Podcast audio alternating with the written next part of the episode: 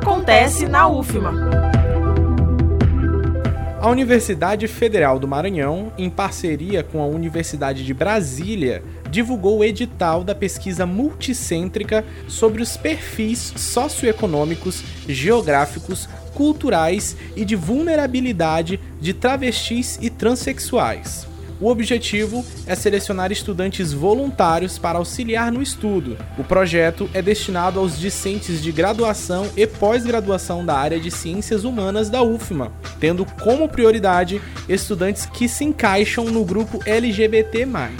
Inscrições através do envio de currículo Lattes, histórico escolar e carteira de identidade ao e-mail estacãodandara.gmail.com. O período de seleção acontece entre os dias 28 e 29 de setembro e o resultado no dia 30 deste mês. Reforçando, a UFMA, em parceria com a UNB, divulgou o edital da pesquisa multicêntrica sobre os perfis socioeconômicos, geográficos, culturais e de vulnerabilidade de travestis e transexuais. Inscreva-se! Da Rádio Universidade FM do Maranhão, em São Luís, Antônio Bernardes. Acontece na UFMA.